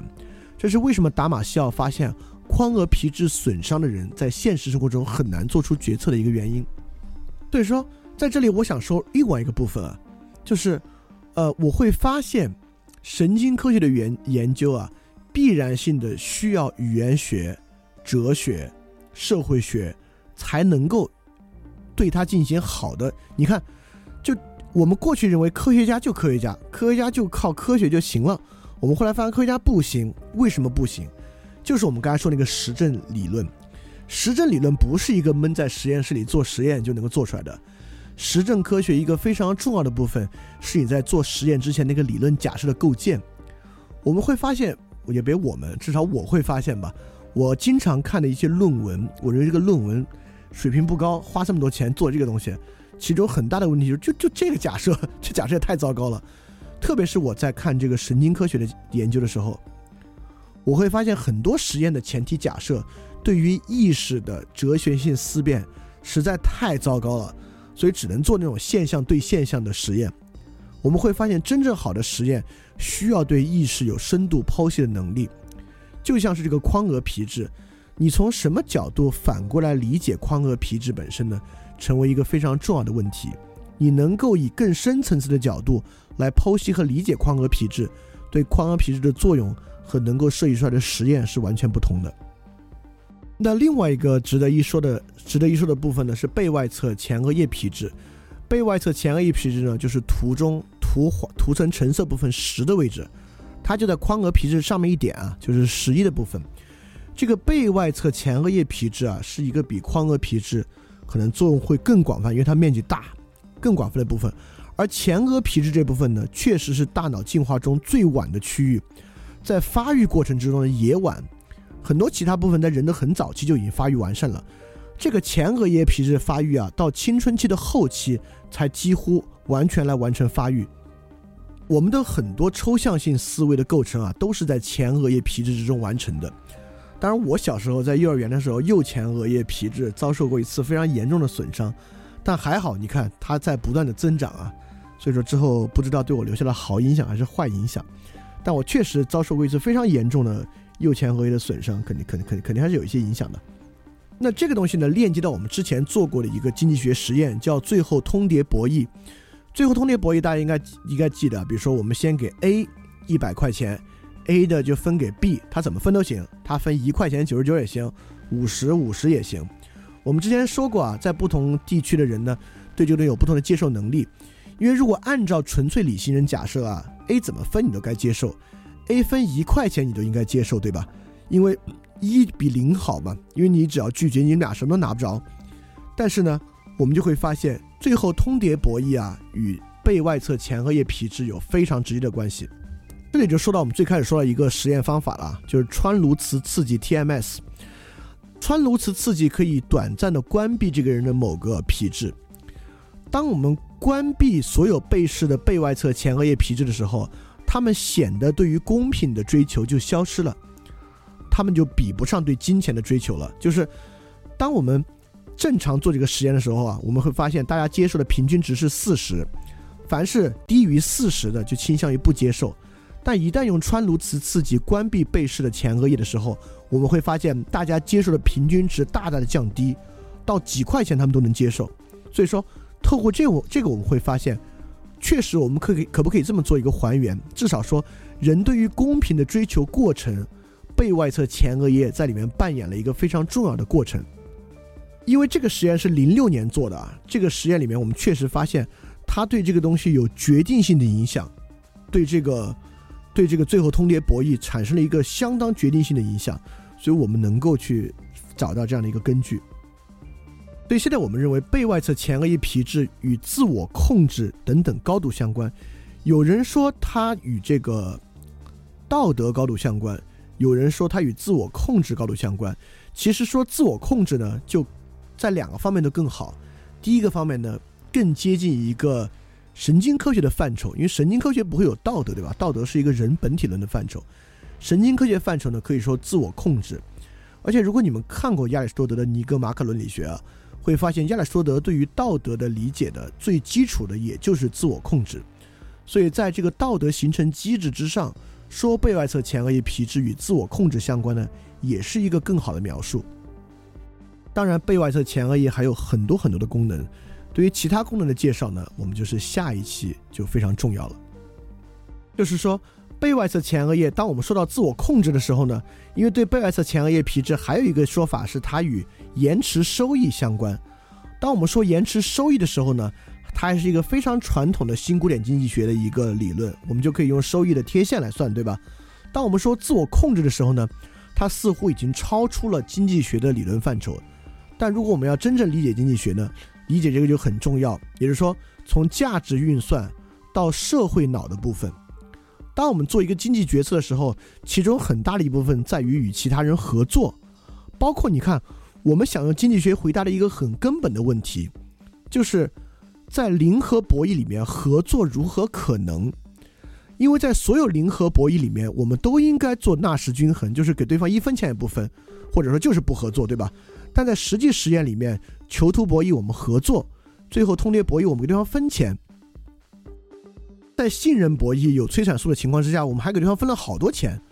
因此这些东西我们要回答的是，为什么人不理性采用纳什均衡去做不合作和零零的这个区分？这就涉及到以社会脑的方式来回答的问题。那这一期呢，我们是在上一期的基础之上，把这个期望效用理论往下推了一大步，来看。高于基本脑区啊，进入到一个更复杂情况之下，怎么样用神经元经济学的方法开展研究？那下一期呢，我们主要介绍就超出这些的范畴来看神经元经济学怎么从社会脑人与人的关系角度来构造它的理论和研究的部分，也是我们这个行为经济学最后的一个部分。那今天的就到这里，感谢大家时间，大家我们希望下周我们继续一起来学习，大家要记得敢于去相信。狗年的翻转电台，希望大家可以分享节目，让更多的人加入我们一起来学习。因为我觉得这个事情很重要，尤其在最近发生的很多事儿之下，有同学问我有什么看法，我的看法就是只有更努力的做这个事儿了。然后今天我把打赏的开关也开了，如果你 OK 的话呢，可以打赏一些，应该能够帮助我把这个事儿做得更好吧，能够有更多的资源来使用起来。那么呢，非常感谢你，希望我们能够一起学习，这肯定是一个非常长期的事情。我也会长期的把这个事儿做下去，谢谢你，要记得敢于去相信。